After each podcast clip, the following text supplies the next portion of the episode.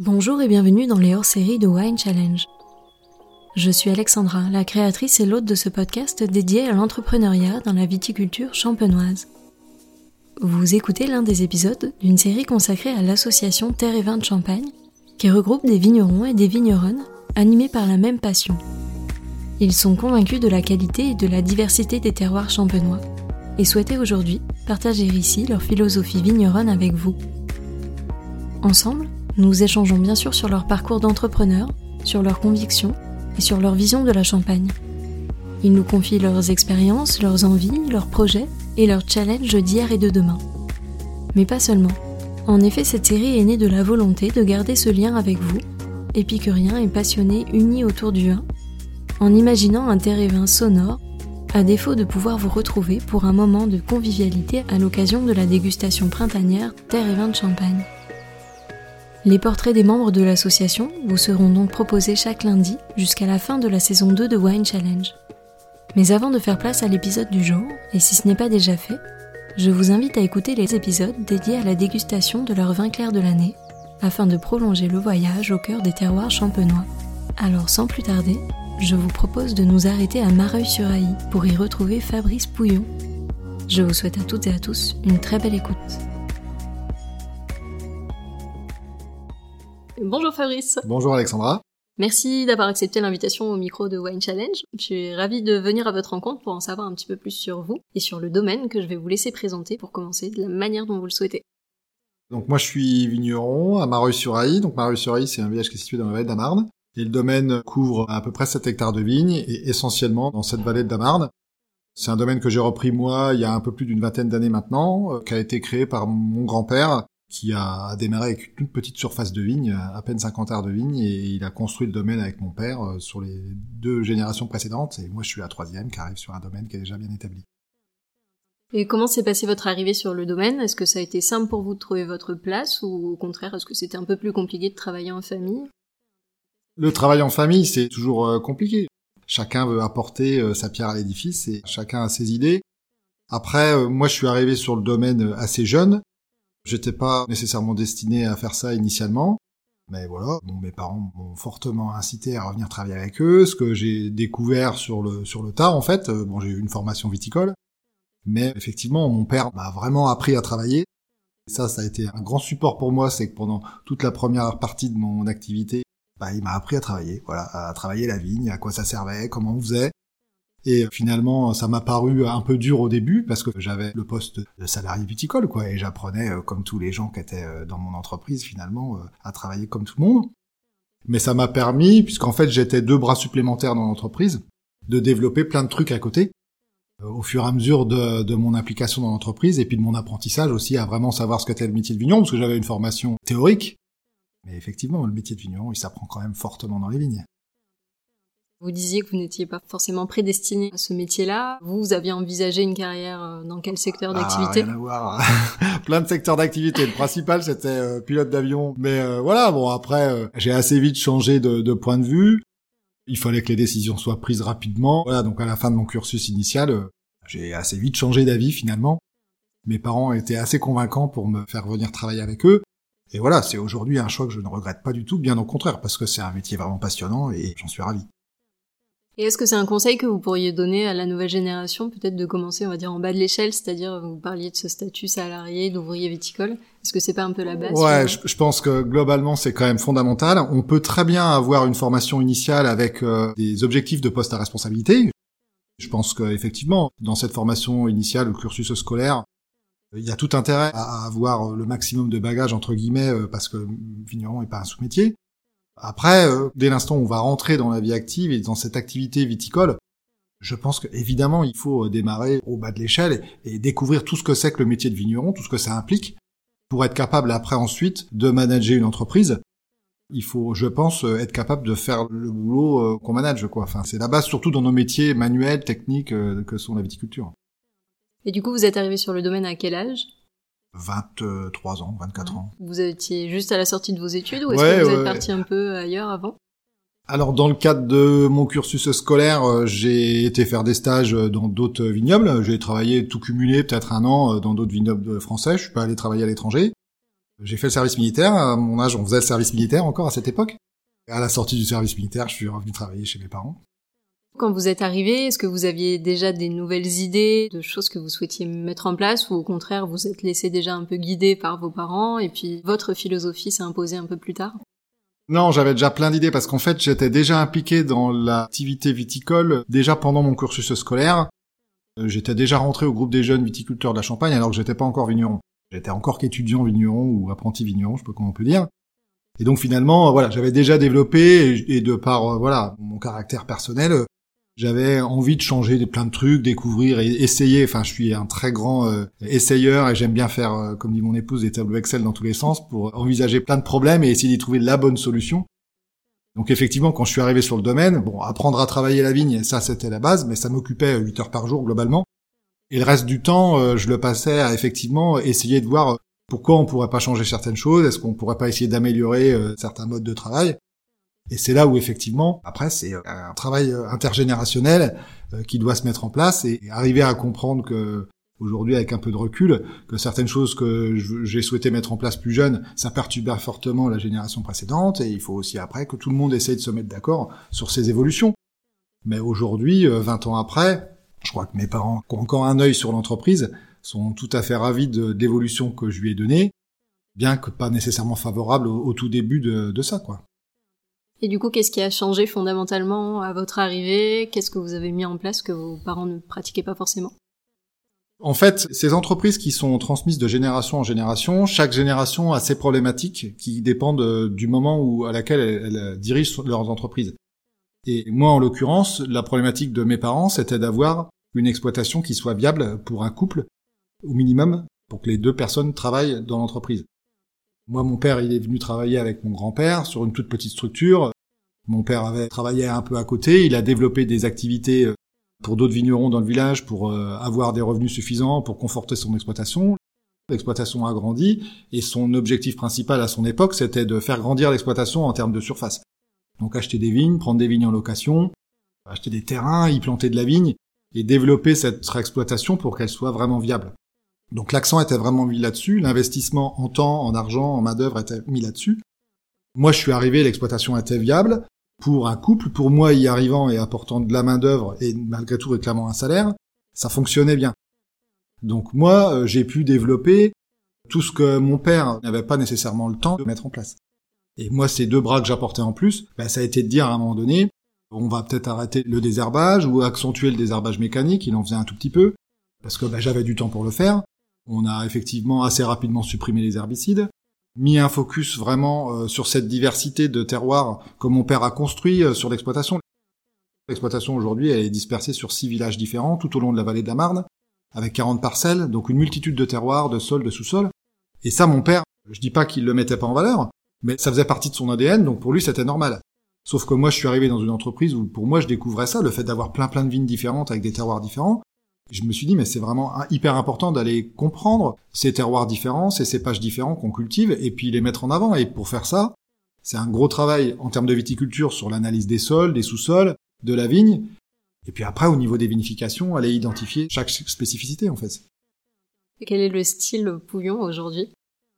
Le style Pouillon, c'est respecter euh, l'origine de mes raisins. Parce qu'en fait, 6 villages, 40 parcelles, j'essaye de vraiment respecter au maximum cette diversité. Le constat que je fais aujourd'hui euh, en termes de pratiques culturelles, c'est effectivement avoir des pratiques culturelles respectueuses de l'environnement, mais ça, ça n'est qu'un aspect environnemental de la chose qui n'est pas nécessairement lié avec l'aspect respect du terroir, l'aspect de, l'origine des raisins. Donc ça s'accompagne avec plein d'autres pratiques que, que j'ai mis en place maintenant, c'est-à-dire euh, une maîtrise des rendements assez forte, une volonté d'avoir une maturité très très avancée, parce que voilà, j'estime que si on veut vraiment avoir des raisins qui ont une aromatique et le goût de l'endroit d'où ils viennent, il faut qu'ils soient vraiment suffisamment mûrs. Ça, c'est important.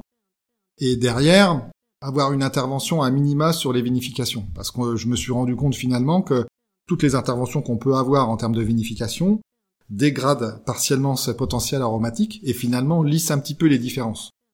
Donc si on veut garder ces différences d'origine des raisins, c'est essayer d'intervenir le moins possible en termes de vinification.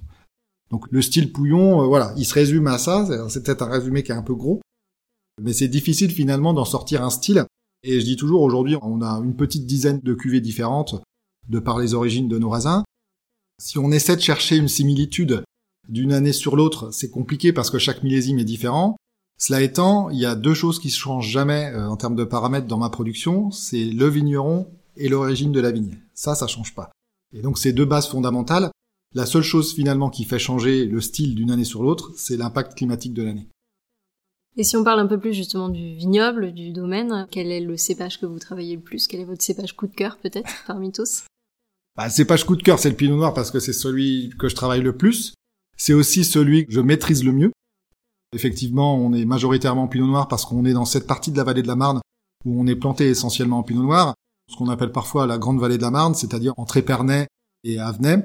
On est euh, essentiellement planté sur des pinots noirs et comme j'ai euh, une grosse partie de mon vignoble dans ce secteur-là, effectivement, c'est le pinot noir mon cépage de prédilection.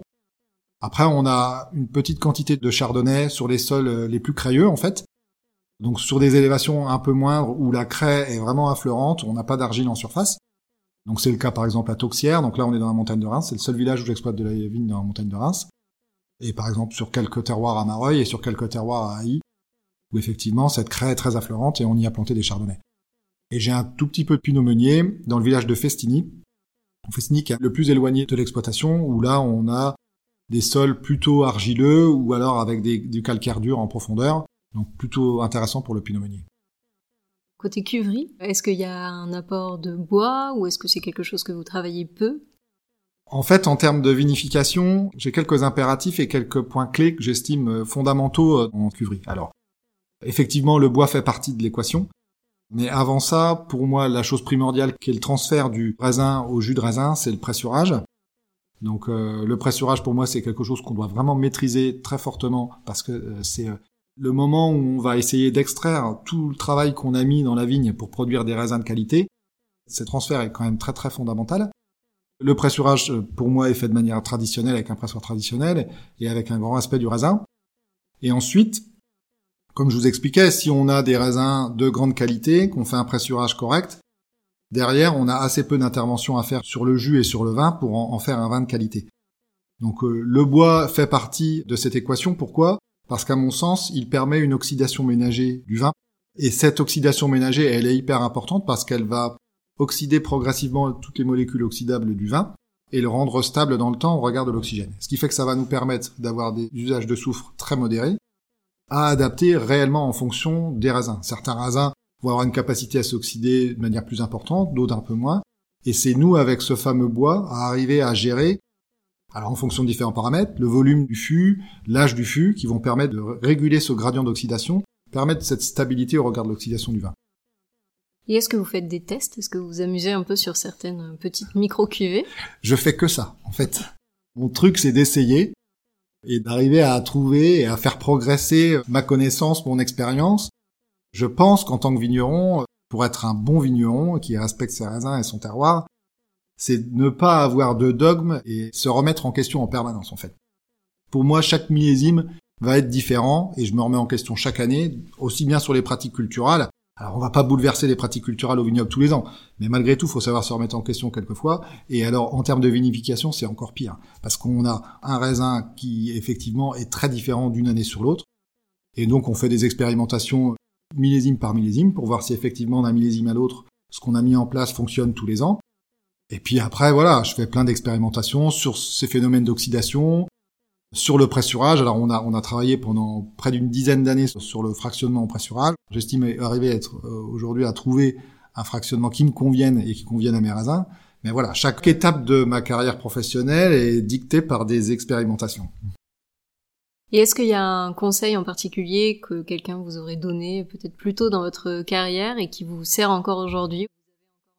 J'ai quelques personnes qui ont été importantes pour la partie vinification dans mon évolution, et il y en a une en particulier, qui est un ancien œnologue champenois, et qui m'a conseillé sur quelques points, notamment sur ce fractionnement en pressurage, d'arriver à se dire à un moment donné, si on fait abstraction de la réglementation qui nous est imposée en Champagne, et qu'on essaie de se mettre un petit peu plus loin et de se dire finalement on est sur un fruit dont on doit en extraire le jus, et si on se dit on n'a pas connaissance à la fois du poids, du volume, qu'on doit faire, comment on réagirait de manière la plus simple possible pour extraire le jus de raisin de ce fruit.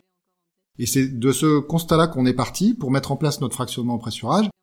Ça m'a permis aujourd'hui d'arriver à un système que je trouve euh, finalement hyper simple sur le papier, alors qui a été compliqué à mettre en place techniquement, mais où effectivement on respecte euh, notre fruit et on y extrait le jus en fonction de où il se trouve dans la baie de raisin, et, par ce jeu de fractionnement et de pressurage, on en est capable de le faire. Chose que j'aurais pas su faire si j'avais pas eu des conseils comme ça, finalement de revenir à la base un petit peu de la vinification. Et si vous pouviez souffler quelque chose à l'oreille du jeune Fabrice qui arrivait sur l'exploitation, avec un peu de recul, qu'est-ce que vous lui diriez? Qu'il soit peut-être un petit peu moins, alors pas expérimenteur, parce que encore aujourd'hui j'expérimente plein de choses et je trouve c'est très bien, mais peut-être ne pas vouloir en permanence sans arrêt remettre en question ce qui a été fait précédemment. Quand j'étais jeune, j'étais un peu dans cet esprit-là, à vouloir un peu tout remettre en question, et ne pas comprendre pourquoi certaines choses existaient et étaient mises en place, en fait. Et elles avaient des raisons. Euh, alors certes, peut-être que moi, je les trouvais pas bonnes et que je souhaitais qu'elles évoluent et faire changer certaines choses. Mais euh, voilà, c'est avoir un petit peu plus de recul, mais c'est aussi euh, l'âge et la jeunesse que j'avais à l'époque où j'avais pas ce recul-là. Mais en tout cas, essayer de prendre du recul sur sur ce qui existe et ce qui est déjà mis en place dans une dans une entreprise et de se dire ok, moi j'accepte pas euh, ça, je veux pas que ça aille dans ce sens-là, je veux que ça change. Par contre, accepter qu'il y a des gens avant qui l'ont mis en place et pour d'autres raisons. Est-ce qu'il y a des choses que vous ne referiez pas du tout, par exemple, dans votre parcours? Euh, ouais, mais c'est purement en termes de gestion de management et de conflit en fait, mais pas du tout en termes d'aspect technique euh, et d'évolution de mon entreprise. Et c'est là où c'est contradictoire, c'est que si j'écoutais un certain Fabrice, je dirais il aurait fallu que ça aille encore plus vite. Et si j'en écoute un autre, je dis oui, mais il aurait fallu aussi être un petit peu plus tempéré euh, sur certains points de vue, quoi. Donc euh, c'est beaucoup une question de compromis. Et vous parlez de management, est-ce que ça a été simple pour vous justement de gérer une équipe, de vous imposer dans une équipe? Mon père hein, a toujours euh, bien géré d'une poigne de fer son entreprise et j'admirais, je me disais je, je serais jamais comme lui en termes de management parce que j'ai pas son caractère. J'ai évolué dans une autre orientation. Alors, ce que j'ai trouvé intéressant dès que je suis arrivé, c'est que moi, l'entreprise de mes parents a toujours formé beaucoup de monde. Mes parents, et moi encore aujourd'hui, ont toujours eu beaucoup de stagiaires, d'apprentis, qui venaient apprendre à travailler au domaine. C'est déjà bien parce que ça fait toujours de la jeunesse dans une entreprise et ça apporte effectivement un regard nouveau, des questions qu'on se pose pas nécessairement. Ça, ça m'a aidé finalement d'avoir d'autres jeunes dans l'entreprise quand moi j'y travaillais parce que finalement aujourd'hui, mon second dans l'entreprise, il était apprenti euh, dans l'entreprise de mes parents quand moi je suis arrivé pour travailler. Ça fait plus de 25 ans qu'on se connaît et finalement voilà, on a évolué ensemble au sein de l'entreprise et je trouve c'est hyper intéressant. Et puis après pour le coup en termes de management, mon père quand il a vu que j'étais capable de, de, manager, il m'a laissé assez facilement les rênes de l'exploitation pour diriger et donner les consignes que je souhaitais donner quoi. Et est-ce que vous avez déjà vous envisagé votre euh, transmission pour euh, plus tard? Alors c'est pas à l'ordre du jour, mais est-ce que vous pensez déjà à la façon dont ça va se faire? Ouais, c'est une question que je me pose effectivement quand je regarde un peu dans le rétroviseur et que je, fais le bilan un peu comme on vient de faire. Je me dis finalement euh, quelles erreurs je ne devrais pas faire quand je, moi je serai à la place de celui qui va transmettre et comment je devrais réagir face à quelqu'un qui va venir peut-être perturber mon organisation ou, ou, apporter de nouvelles idées, ou même à l'inverse finalement quelqu'un qui va peut-être se dire ça fonctionne très bien et j'ai pas envie de changer grand chose. Est-ce que je réagirais peut-être bien ou mal? C'est des questions que je me pose. Après, voilà, je me les pose juste, j'ai pas encore donné les réponses et je me donne un petit peu de temps quand même pour, euh, pour y réfléchir. Est-ce que vous aussi, vous vous considérez comme entrepreneur aujourd'hui ou simplement vigneron? J'ai les deux casquettes et cette casquette d'entrepreneur me plaît parce que finalement, je trouve que le métier de vigneron, euh, Surtout quand on a une entreprise, enfin une exploitation viticole qui est d'une taille suffisamment importante euh, et donc qui nécessite de la main d'œuvre et d'avoir des collaborateurs. Donc euh, moi aujourd'hui au sein de notre entreprise, euh, on est quatre personnes à y travailler à temps complet. J'ai deux salariés, mon épouse, moi. On a une personne qui va être embauchée à l'issue de cette année pour renforcer l'équipe. Et je trouve ça super important que dans le secteur viticole dans lequel on vit aujourd'hui, le développement de la masse salariale est hyper important. Et, finalement, je trouve ça dommage que des choix soient dictés dans, des exploitations viticoles aujourd'hui pour réduire les coûts et diminuer la main-d'œuvre. Alors que euh, pour moi, c'est un trésor. L'entrepreneuriat nous permet d'avoir une multitude de personnes qui travaillent dans une entreprise avec chacune ses qualités et qui apportent énormément à cette entreprise. Donc cette notion d'entrepreneur, moi, elle me plaît dans le sens où effectivement développer la masse salariale d'une entreprise pour mettre en valeur les qualités de ses salariés, je trouve ça top. Et si vous pouviez retenir uniquement trois adjectifs pour qualifier un bon entrepreneur dans le monde du vin, quels pourraient être ces trois adjectifs? Je dirais dynamique, ça c'est évident. je, je connais pas l'adjectif, mais effectivement, euh, le fait de savoir manager, je trouve que c'est hyper important. Et si on a une idée bien précise de l'avenir d'une entreprise viticole, d'une exploitation d'un domaine, il faut que toute l'équipe y adhère. Nous, aujourd'hui, ça fonctionne très bien chez nous parce que les gens qui travaillent avec nous, ils sont persuadés que les choix qu'on fait sont les bons. Donc ça, c'est important d'avoir cet esprit collectif. Et puis, enfin, un dernier adjectif, euh, je dirais convivial. Je crois que ce côté humain que le vin peut apporter, ces échanges, ce côté relationnel, il est hyper important. Et justement, quelle définition vous pourriez faire euh, d'un bon vin aujourd'hui? Un bon vin, pour moi, il doit être chargé d'émotions. Il y, a, il y a, le côté qualité du vin qui est essentiel. Ça, c'est la base. Un vin, de, toute façon, comme tout produit alimentaire, il ne doit pas exister s'il n'est pas bon. Donc, effectivement, un vin, il doit être nécessairement bon. Ça, c'est une obligation. Et chargé d'émotions dans le sens où, quand on ouvre une bouteille de vin ou une bouteille de champagne, elle doit effectivement avoir une histoire à raconter. Et elle doit aussi euh, rassembler des émotions dans le moment dans lequel on va la partager en fait. Et ça, je trouve ça fondamental. Si on boit du vin juste pour boire du vin, euh, peu importe quel grand domaine ou quel grand château, ça a peu d'intérêt. Quel pourrait être le plus beau compliment que vos parents pourraient vous faire aujourd'hui en dégustant un nouveau vin? Venant d'une mère, c'est peut-être pas très objectif, mais Ma mère me fait le compliment euh, parfois que je suis un meilleur vigneron que mon père. Alors c'est, euh, c'est, je pense que c'est la mère qui parle plus que la femme, mais, effectivement, ils sont contents de voir la passion que je mets dans, dans mon travail et que j'arrive à la transmettre dans mon vin. Et ça, effectivement, c'est, c'est hyper important et c'est hyper gratifiant pour moi aussi. Et si on élargit un peu le débat à la Champagne en règle générale, quels sont selon vous les grands challenges qui attendent cette région dans les années à venir? Les grands challenges, il y en a plein euh, sur plein de points différents. D'un point de vue technique, c'est arriver à aborder le réchauffement climatique euh, de manière euh, vraiment vraiment sérieuse, parce que je pense que c'est un enjeu capital pour la Champagne et pour plein d'autres vignobles.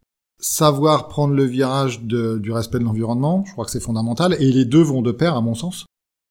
Et au final, si on cumule un peu tout ça, aborder ces deux thématiques vont nous permettre de rester un vin d'excellence en fait, parce que je pense que on a toutes les cartes en main. Le terroir champenois est un terroir exceptionnel qu'on retrouve nulle part ailleurs dans le monde, y compris en France. Donc sachons évoluer avec notre temps, avec notre climat, avec notre environnement, et nous adapter à ce que vont être les 50 ou 100 prochaines années. Vous êtes aussi consommateur, évidemment. Donc avant de conclure, quelques petites questions un peu plus générales sur euh, le monde du vin et votre appétence par rapport à ce monde-là. Et quel est le dernier champagne que vous ayez ouvert? Euh, le dernier champagne que j'ai ouvert, c'est une bouteille de chez Aurélien Suenen, un vigneron qui est à Cramant, voilà, que j'apprécie, j'apprécie ses vins et euh, j'en bois assez régulièrement. Et quel est votre plus beau souvenir de dégustation? J'en ai plusieurs. Mon souvenir de dégustation champagne, mon plus vieux souvenir de dégustation champagne, finalement, c'est euh, c'est une bouteille de mon année de naissance que j'ai bu à mes 20 ans, que mes parents m'ont offert. C'est pas une bouteille du domaine. C'était donc un millésime 1976, une maison qui n'existe plus, je crois, que s'appelle Jean Mère. J'en garde un grand souvenir parce que pour moi c'était le champagne le plus vieux que j'avais bu à l'époque. J'avais 20 ans, j'étais pas encore vigneron. Euh, j'avais trouvé ça exceptionnel. Ça c'est un exemple champenois. Après, en dehors de la Champagne, j'en ai plein. Euh, j'ai été à une période très très fan de, de vin liquoreux. J'appréciais la technique et j'étais assez fan de vin liquoreux. Donc j'ai un très grand souvenir sur un sauterne 1970 qui m'a fortement marqué aussi. Ce qui me marque vraiment dans cette dégustation de vin, c'est effectivement euh, tout ce qui peut accompagner pas seulement le vin en tant que tel, en tant que produit de qualité et avec une aromatique particulière, mais c'est aussi euh, tout ce qui va représenter dans le moment de dégustation euh, ou dans l'histoire du vin en tant que tel en fait. Et est-ce qu'il y a un vigneron ou une vigneronne que vous rêveriez de rencontrer pour échanger, discuter autour du vin, mais pas que? Il y a beaucoup de vignerons que j'ai rêvé de rencontrer, que j'ai rencontrés, c'est bien. Après, euh, autant pour la dégustation, c'est une notion de partage, Autant effectivement, ce que j'apprécie fortement dans le monde du vin, quand je me mets en, position de vigneron, c'est aussi le partage qu'on peut avoir entre vignerons. Et ça, pour moi, c'est hyper important. Et je crois qu'on reste tous des producteurs de raisins, tout simple. Et qu'on soit un vigneron avec une énorme notoriété ou pas de notoriété du tout, on est autant méritant. Donc euh, j'aurais du mal à vous donner le nom d'un vigneron en particulier. Sur cette notion de rencontre, euh, pour moi, tout reste encore à faire. J'espère rencontrer plein de vignerons que je ne connais pas et, qui vont me faire découvrir une facette du métier que je ne connais pas finalement. Et quelle est la région viticole que vous aimeriez découvrir? Une destination viticole que j'aimerais bien découvrir, c'est les vignobles canadiens. Parce que c'est un vignoble très très euh, compliqué à travailler, je pense. J'aimerais bien découvrir Cet aspect viticole avec ses saisonnalités qui sont très très marquées et cette difficulté de travail sur des temps très courts, ça, ça me plairait, ouais. Et pour conclure, j'ai l'habitude de laisser le mot de la fin à mes invités. Quel pourrait être le mot qui résume le mieux votre état d'esprit du moment? Convivialité. Merci beaucoup, Fabrice. Merci à vous. À bientôt. À bientôt. Merci à toutes et à tous d'avoir écouté cet épisode. J'espère vraiment qu'il vous a plu et qu'il vous a donné envie d'en savoir plus sur l'invité du jour. Vous pouvez retrouver dès maintenant toutes les informations et les références de cette conversation sur le site wine-challenge.com, mais également sur le compte Instagram du podcast at Wine Challenge Podcast. Je vous donne rendez-vous la semaine prochaine pour découvrir un nouvel épisode hors série Terre et Vin, et d'ici là, je compte sur vous pour partager vos épisodes préférés auprès de tous les amoureux du vin. Merci à toutes et à tous, et à très vite